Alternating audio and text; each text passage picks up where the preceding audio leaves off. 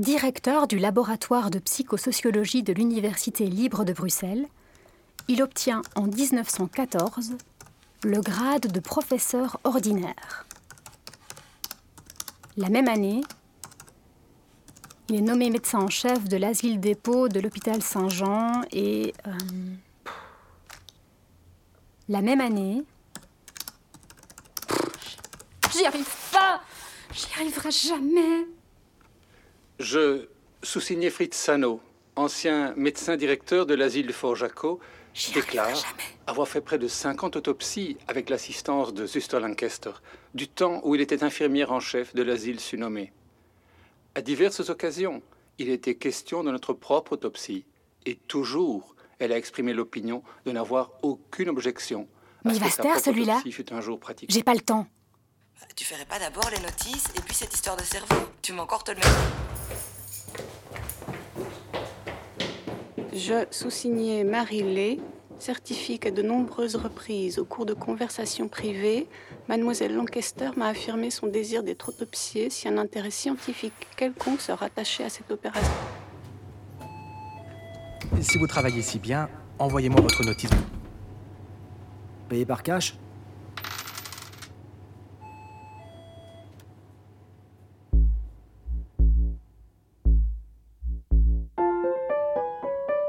Le cerveau volé, un podcast en six épisodes. Épisode 5.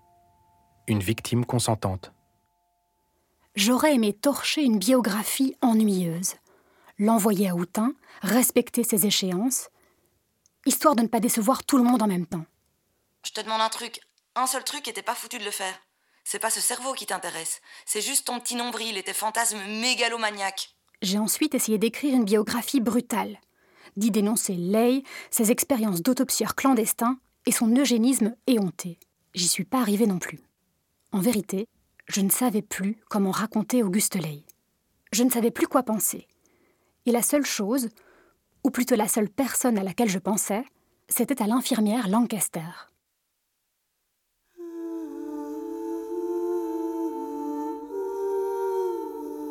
Le dossier de l'enquête, donc, révèle qu'Elizabeth Lancaster était elle aussi une autopsieuse. Ou du moins qu'elle prenait part, pleine d'enthousiasme, aux activités d'autopsie de l'asile du Fort Jaco. À l'époque, elle y travaillait aux côtés d'Auguste Ley, qu'elle connaissait depuis 1906, et du docteur Fritz Sano. Quel dommage que nous n'ayons pas donné suite à notre projet de société d'autopsie mutuelle. Nous avions si bien commencé au Fort Jaco, et la justification de nos recherches passionnées se trouvait dans l'offrande de notre propre body à la société en formation. Tout ce petit monde du Fort Jaco voulait donc créer une société scientifique au sein de laquelle chacun autopsierait le body de l'autre. Et quoi de plus naturel que de discuter de son autopsie avec ses amis? Je sous-signais Jeanne-Céline Deschamps, directrice de l'orphelinat rationaliste et amie intime de Mademoiselle Lancaster, déclare qu'il était tout à fait dans les idées de Mademoiselle Lancaster d'être autopsiée après sa mort. Elle s'est fréquemment exprimée en ma présence de façon très formelle à ce sujet. Elisabeth discutait aussi autopsie avec Marie Ley, première épouse d'Auguste, elle-même médecin. Au cours de conversations privées, Mademoiselle Lancaster m'a affirmé son désir d'être autopsiée si un intérêt scientifique quelconque se rattachait à cette opération. Un autre médecin atteste encore que Lancaster elle-même a exigé qu'Auguste la soigne. La demoiselle Lancaster a exprimé immédiatement l'opinion qu'elle était atteinte d'une maladie du cerveau et a formellement demandé que ce soit monsieur le docteur Lay qui vienne la voir et la soigner. J'ai moi-même téléphoné immédiatement à monsieur Lay et il est arrivé une demi-heure après. Et puis, au milieu de tous ces témoignages de messieurs et mesdames de la libre pensée bruxelloise, il y a encore cette lettre du père de Lancaster, qui, quelques jours après le début de l'enquête, consent rétroactivement à l'autopsie de sa fille. Je déclare, au nom de la famille, consentir entièrement à ce que le professeur Lay effectue les investigations nécropsiques nécessaires sur le corps de Zuster Elizabeth Susanna Lancaster. Auguste avait donc de son côté la famille Lancaster. Il avait même accueilli chez lui certains d'entre eux, venus précipitamment à Bruxelles pour dire au revoir à Elisabeth.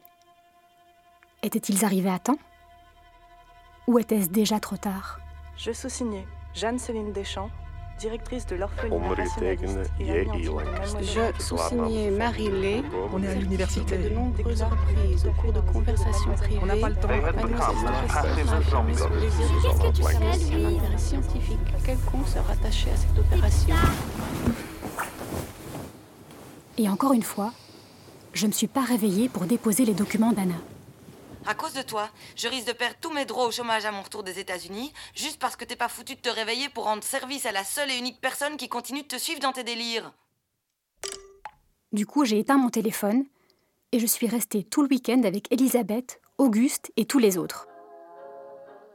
Dans cet étrange petit monde où l'on s'autopsie les uns les autres. Et tu fais quoi ce week-end? Rien de spécial. On autopsie au Fort Jaco. Tu veux venir?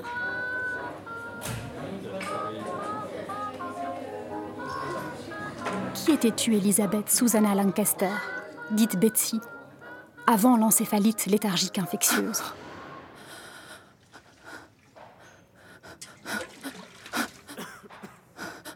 Betsy? Betsy? Mais qu'est-ce que t'as?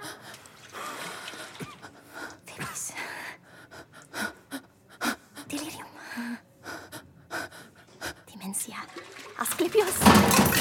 Appelez un médecin, vite À l'aide Y'a personne dans le Il service a jamais de médecin dans ce service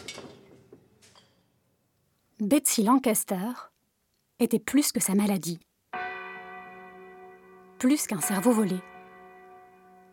Elle était l'une des infirmières tombées au combat, infectée dans l'exercice de ses fonctions.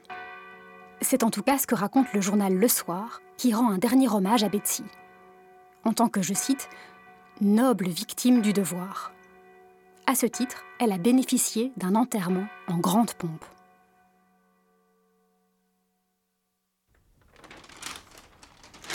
Le corps infirmier des hôpitaux de la ville de Bruxelles vient de perdre un de ses meilleurs éléments en la personne de mademoiselle Lancaster, morte au cours d'une infection épidémique grave.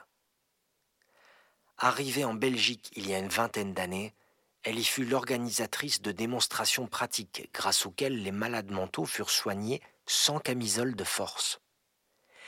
Les funérailles auxquelles s'était fait représenter le conseil des hospices le personnel administratif et le corps professoral ont revêtu un caractère impressionnant. Les médias aimaient donc déjà rendre hommage aux soignantes, enfin, une fois mortes. Soit. Dans le dossier d'employé d'Elizabeth Lancaster, conservé dans les archives des hôpitaux de la ville, rien de tout cela n'est visible. À l'intérieur, pas d'éloge funèbre, pas de visage, pas un mot des autopsies qu'elle pratiquait. Si l'on devait se fier à ce dossier, on ne saurait rien du destin à la fois fabuleux et tragique de cette noble victime.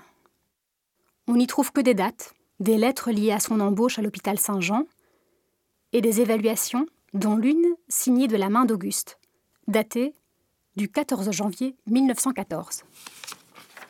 A-t-elle toujours été forte et bien portante Et en est-il encore de même aujourd'hui? Oui. Jamais malade. Son aspect est-il avenant? Oui. Est-elle de bon caractère, vive, sociable et travailleuse? Oui. A-t-elle, lorsqu'elle parle, une tendance à la brusquerie ou bien se montre-t-elle colérique ou impatiente? Non. Est-elle vraiment sincère et peut-on avoir en elle toute confiance? Entièrement. Connaissez-vous quelque chose au sujet de sa moralité?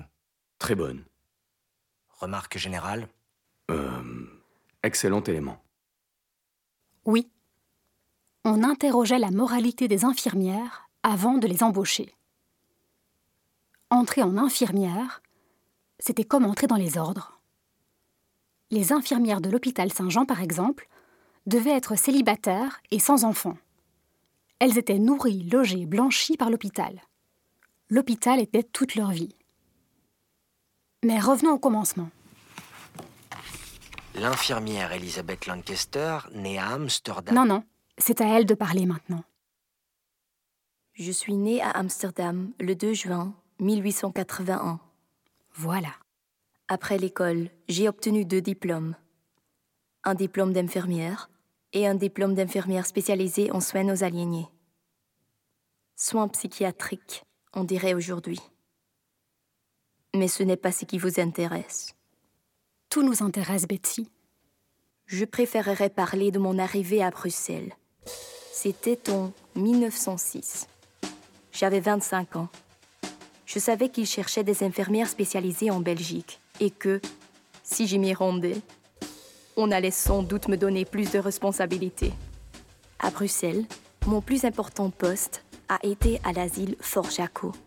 J'y suis tout de suite devenue infirmière en chef. C'est là que j'ai rencontré Auguste Ley.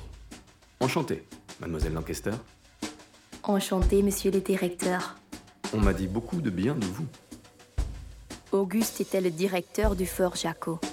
Il était alors jeune, ambitieux et plein d'idées réformatrices. Et moi, j'avais envie de tout apprendre. Même à pratiquer des autopsies auprès de ces messieurs les docteurs.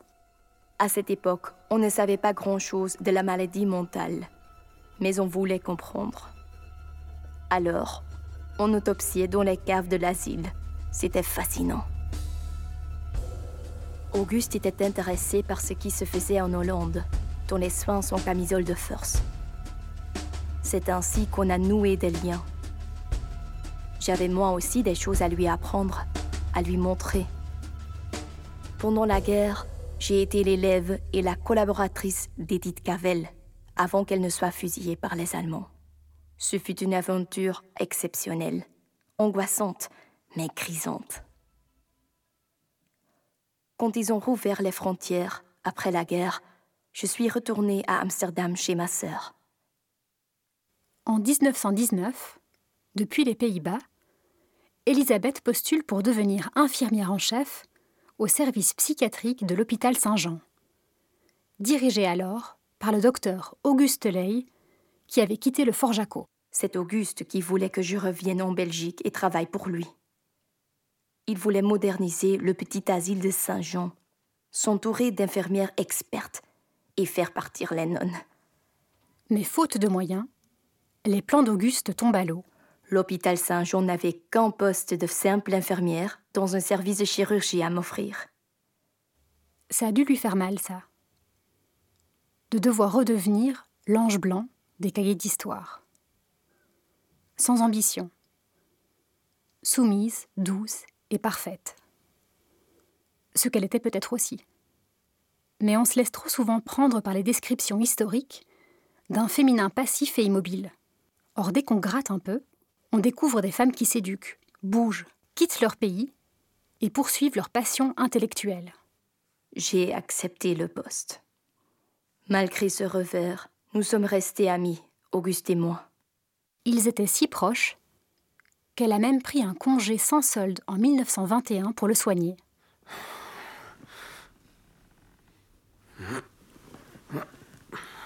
Non, je, je vais, je vais, je vais le faire. Auguste, tenez-vous tranquille. Ce n'est plus vous le docteur maintenant. S'il vous plaît, je, je m'en charge. Auguste, tenez-vous tranquille. Non, Oh, laisse.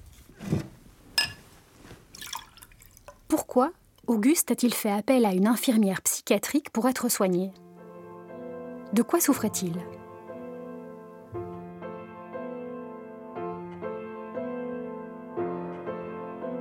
Quand Elisabeth tombera malade à son tour, Auguste, selon les témoins, viendra chaque jour à son chevet. Peut-être qu'il s'aimait d'amour. C'est ce qu'Anna a suggéré avant qu'on se dispute. Tu crois que je me sens comment? Ici? Seule à l'autre bout du monde, au milieu d'une bande de ploucs au QI surdimensionné Tu crois que c'est facile? Mais ça, docteur Louise Jardin n'y songe pas, hein? Elle s'en tape, parce qu'elle enquête sur un cerveau volé. Il y a cent ans. Chut Malgré mes efforts, je n'ai trouvé aucune source me donnant directement accès à la voix de Betsy. Son portrait ne s'esquisse qu'à travers les témoignages de ses amis, de sa famille, de ses collègues et de ses supérieurs. Il est fait de fragments, à la manière d'une mosaïque, ou de reflets projetés par un miroir brisé. J'aurais aimé en apprendre davantage sur Betsy, sur ses motivations, sur ce qui l'a poussée à travailler en psychiatrie. J'aurais aimé voir son visage et lire des mots qu'elle aurait écrits de sa plume.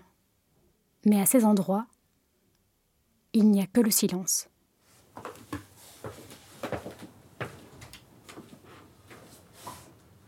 Comment va-t-elle aujourd'hui? Plus calme qu'hier, plus lucide.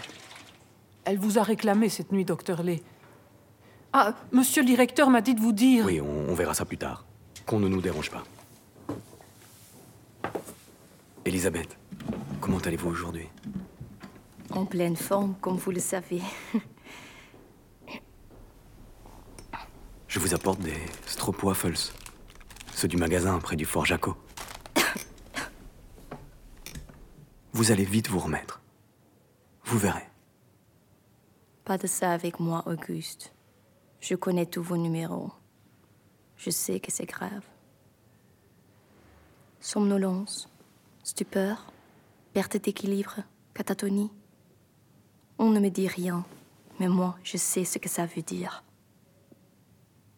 Je vais mourir, Auguste.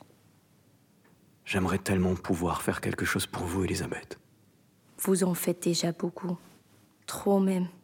Ça jasse déjà du côté des infirmières. Je veux que vous me fassiez une promesse, Auguste. Bien sûr. Tout ce que vous voudrez. Je veux que vous compreniez ce mal qui m'affecte. Une fois que je serai morte, analysez-moi. Il le faut.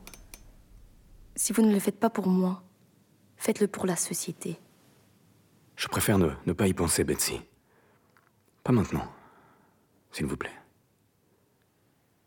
Je. Arrivez-vous à, à vous lever seul? Fritz a demandé de vos nouvelles.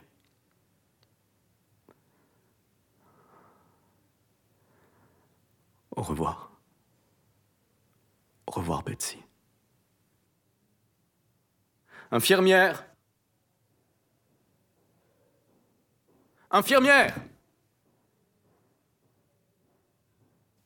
Betsy meurt le vendredi 4 janvier 1924, vers 17h50, au quartier des Contagieux. Elle avait 42 ans. Auguste et Elisabeth ont-ils pu échanger quelques mots avant qu'elle ne passe l'arme à gauche, comme je l'ai imaginé? Sans doute pas. Si on en croit les descriptions habituelles du mal qui la rongeait, elle devait déjà être plongée dans le mutisme, un état pseudo-comateux, une somnolence profonde. Elle devait déjà s'être abandonnée à son long sommeil encéphalitique.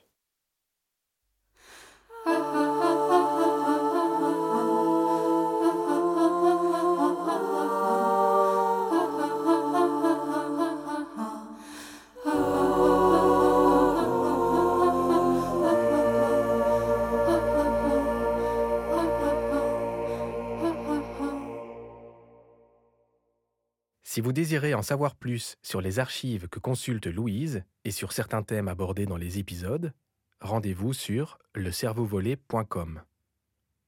On partage aussi des photos, des commentaires et d'autres détails sur Facebook, Instagram et Twitter. Suivez, partagez et commentez.